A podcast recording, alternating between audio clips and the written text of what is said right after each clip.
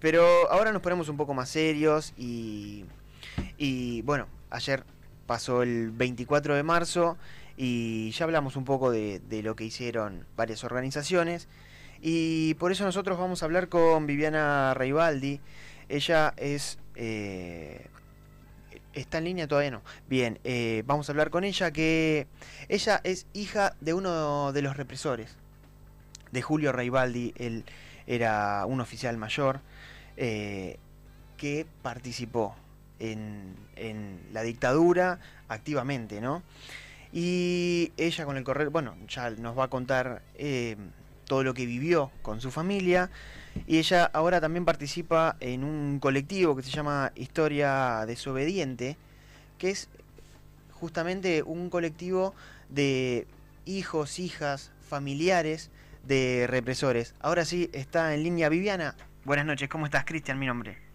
Buenas noches, Cristian, mucho gusto. Gracias por darnos la palabra. No, por favor, gracias a vos por, por esta, esta nota. Y bueno, cuando te presentaba, eh, contaba un poco cómo es eh, que vos sos hija de Julio Reibaldi. ¿Qué cargo tenía tu, tu papá? Mi padre fue oficial de inteligencia del ejército. Uh-huh. Eh, yo soy integrante del colectivo Historias Desobedientes somos hijas, hijos y familiares de genocidas por la memoria, la verdad y la justicia. Bien, eh, me intriga mucho saber eh, esos primeros momentos, eh, cómo, era tu relación con tu papá y, y imagino que en algún momento hubo un cambio de, de visión hacia tu papá, ¿no? Bueno, eh, esa es una respuesta bastante compleja. Sí. Eh, fue todo un proceso largo, eh, de muchos años, complejo. Eh, mi relación con mi padre eh, fue una relación de afecto, con lo cual todo fue mucho más difícil. Es mucho más difícil decidir tomar una posición de repudio hacia el accionar de una persona a quien, con quien vos tenés un vínculo de afecto. ¿es cierto? Sí. Eh, es mucho más difícil que eh, en casos en donde ese vínculo de afecto no existe. De modo que hubo muchas idas y vueltas, muchas contradicciones, mucha ambivalencia.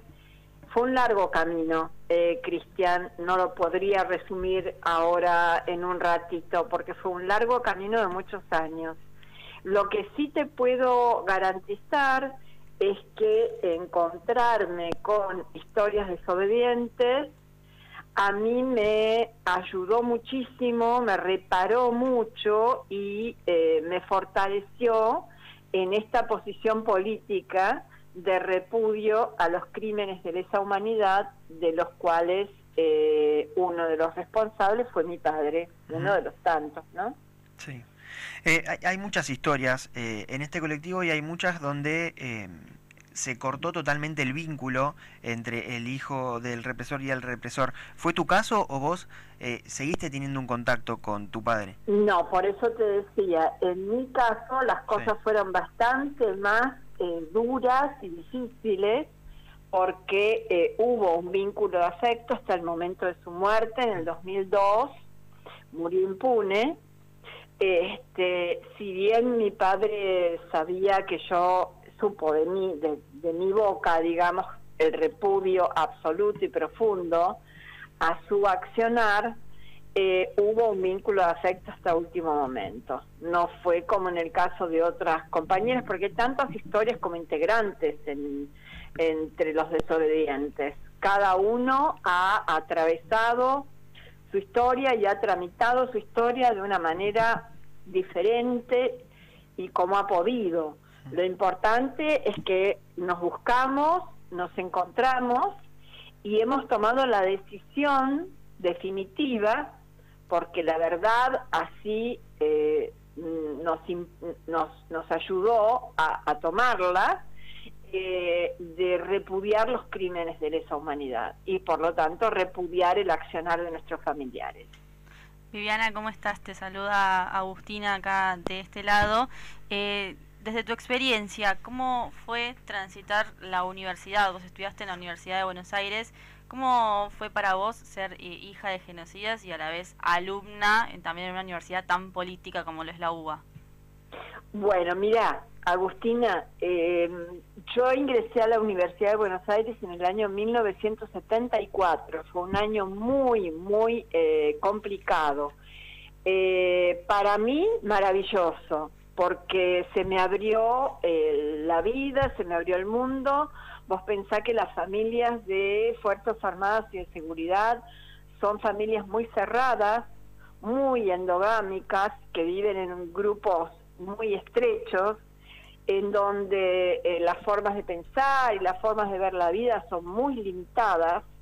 Entonces, este, para mí, ingresar a la UBA en el 74 fue eh, abrirme a la vida, ingresar a la vida, ingresar al mundo. Fue una maravilla, a pesar de que fue un año muy, muy controvertido y muy difícil, porque de hecho cerraron la facultad de psicología, cerraron la facultad de filosofía, que en aquellos años psicología estaba dentro de la facultad de filosofía.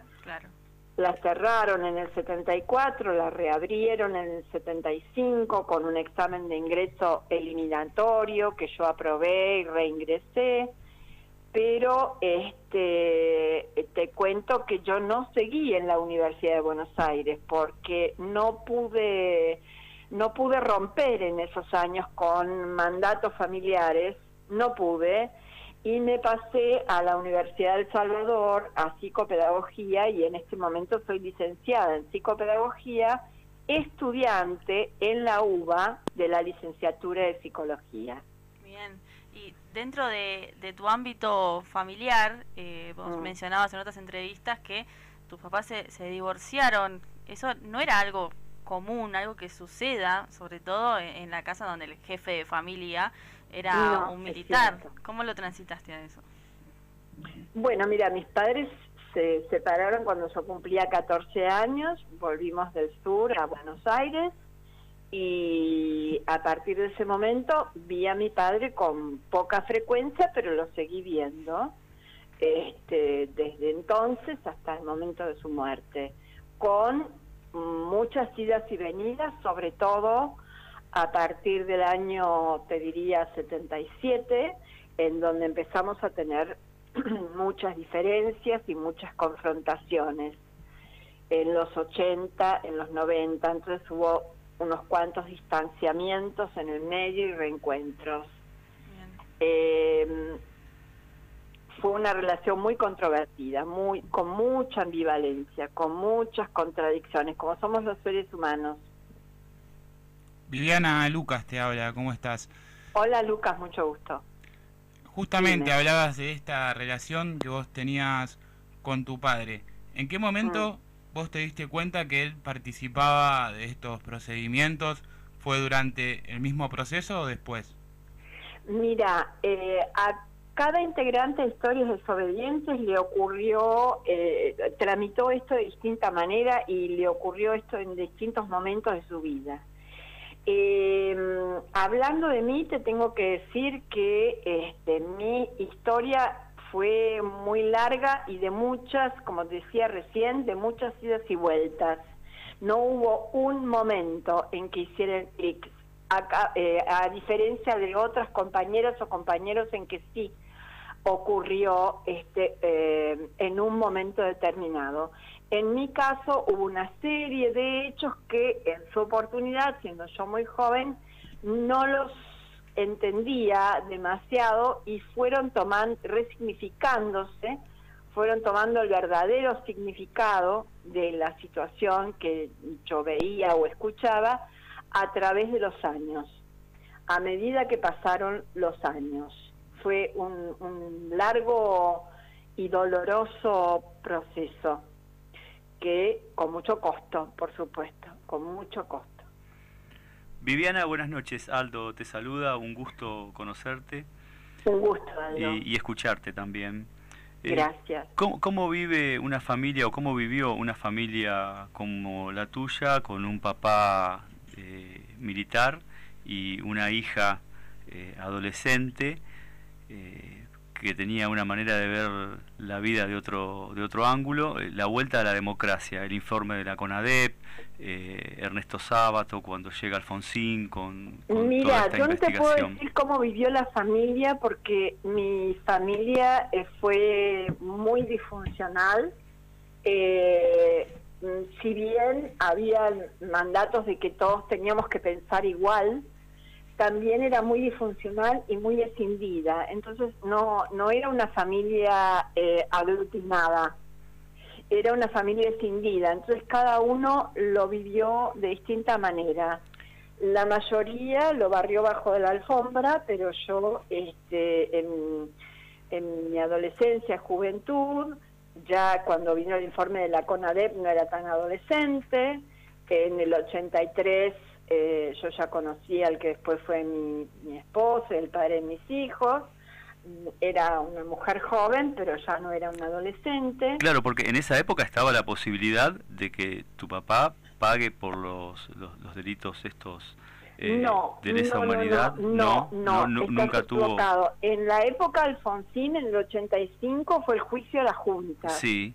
Pero después vinieron todas las leyes de impunidad en donde la ley, de punto final, de obediencia.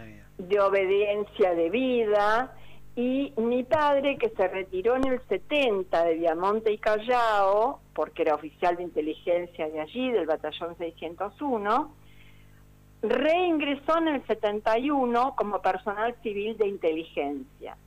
Y eh, en el gobierno Alfonsín solamente y la verdad que había que tener un coraje de novela para hacer lo que hizo el gobierno de Alfonsín de juzgar a las juntas en ese momento, porque todavía tenían un poder inconmensurable este, las Fuerzas Armadas y de Seguridad. Pero después vinieron este, las leyes de impunidad, con lo cual mi padre murió en el 2002 impune. Recién en el 2005, en el gobierno de Néstor Kirchner, eh, se reabrieron los juicios y allí fue otra la historia. Allí eh, se encaminaron mm, un poco más las cosas hacia eh, la memoria, la verdad y la justicia. Pero hasta el 2005 no hubo juicios. Claro. Solamente fue el juicio a las juntas que fue este, algo maravilloso, grandioso, este, pero luego vino este, la impunidad y con el gobierno menemista mucho más. Este, y hasta que no llegó Néstor Kirchner, eh, eso se mantuvo. Bien, estamos hablando con Viviana Reibaldi, ella es integrante de Historias Desobedientes, es un colectivo de hijas, hijos y familiares de represores de la última dictadura. Eh, Viviana, me, me, intriga pensar em, si sentías una mirada distinta hacia vos por ser hija de un represor, quizás eh, en dictadura.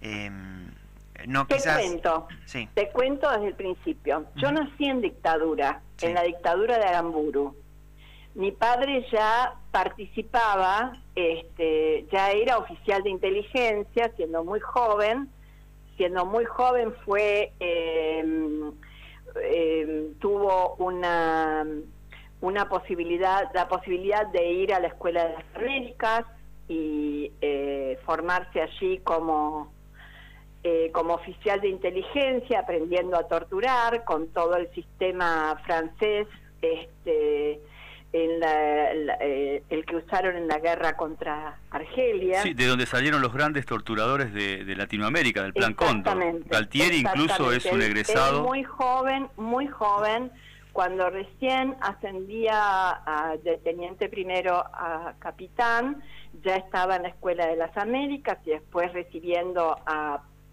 a franceses, a militares franceses que vinieron a formar acá, a los oficiales de inteligencia y a, eh, a toda la gente del batallón 601 para, para lo que ellos llamaron la guerra contrarrevolucionaria.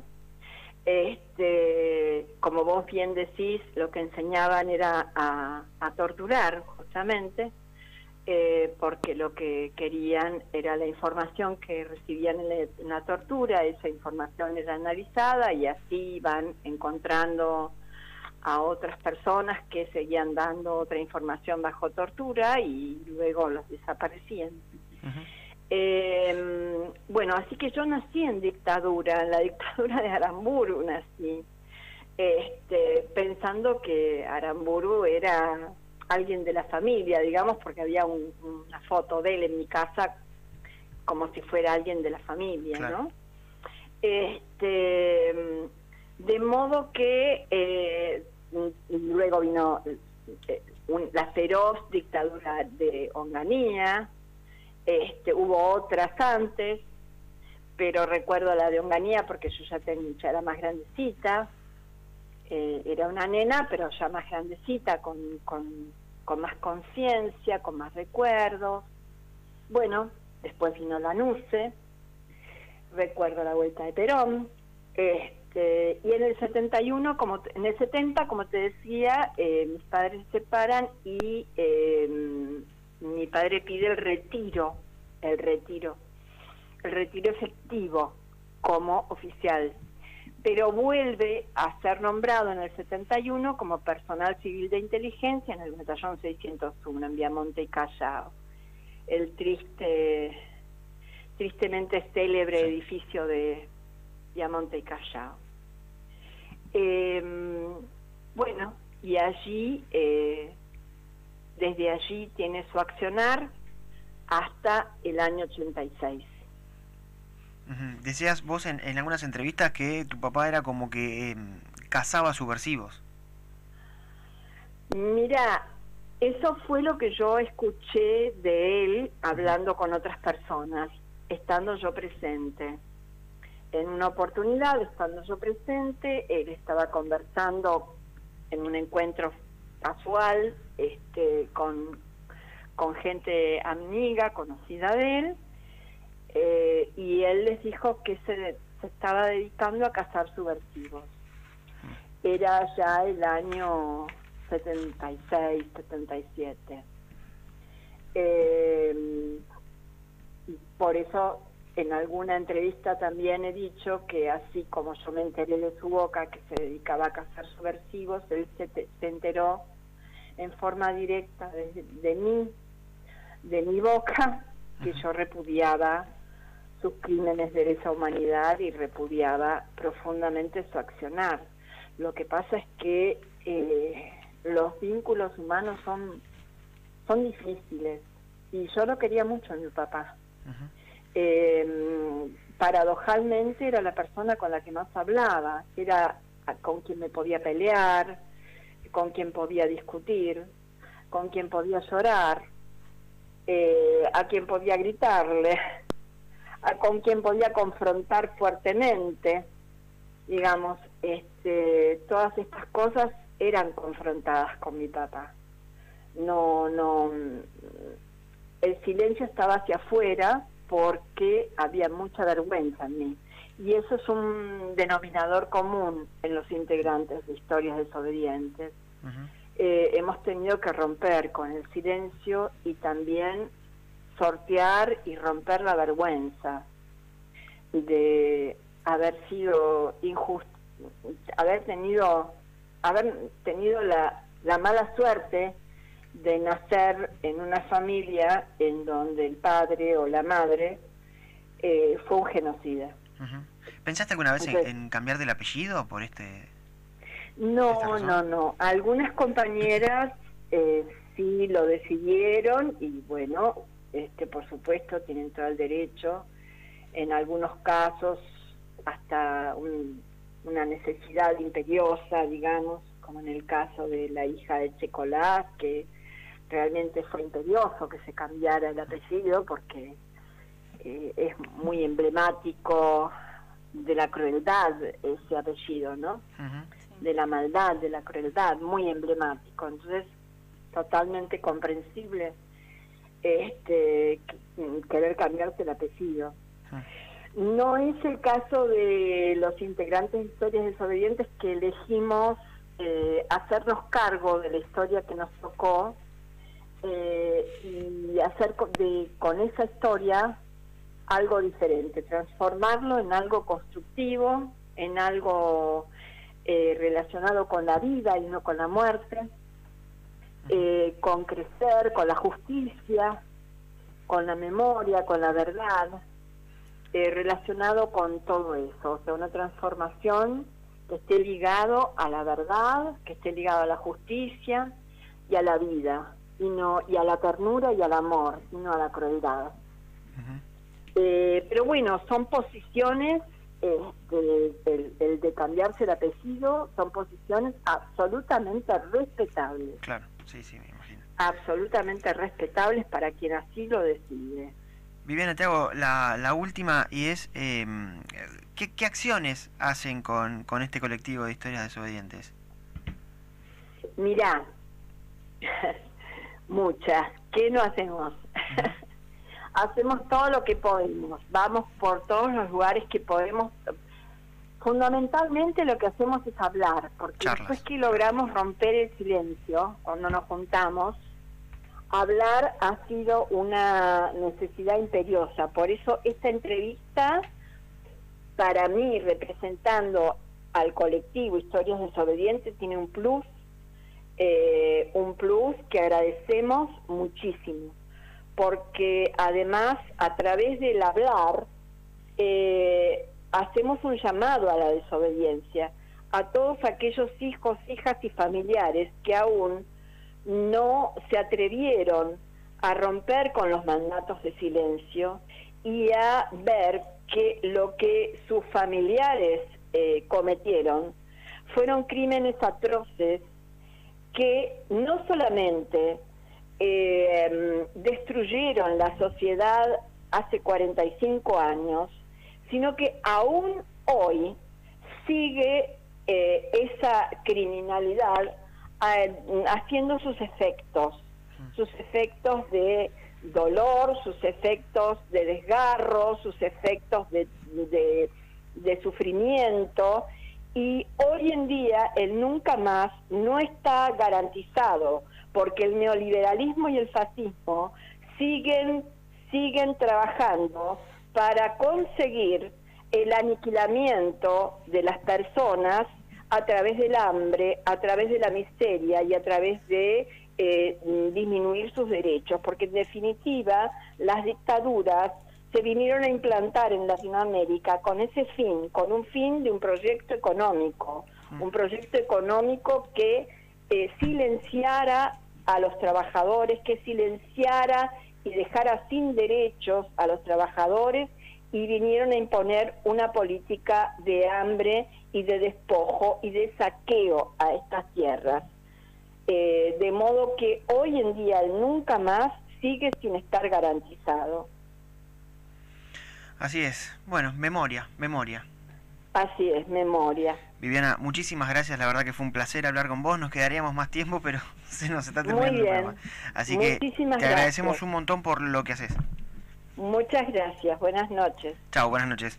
Viviana Reibaldi, ella es, eh, es integrante de Historias Desobedientes, es un colectivo que, que agrupa a lo que son hijos e hijas de, de represores de la última dictadura. Con secuencias escalofriantes, ¿no? Que te, causaba algo por dentro, decís, qué época oscura.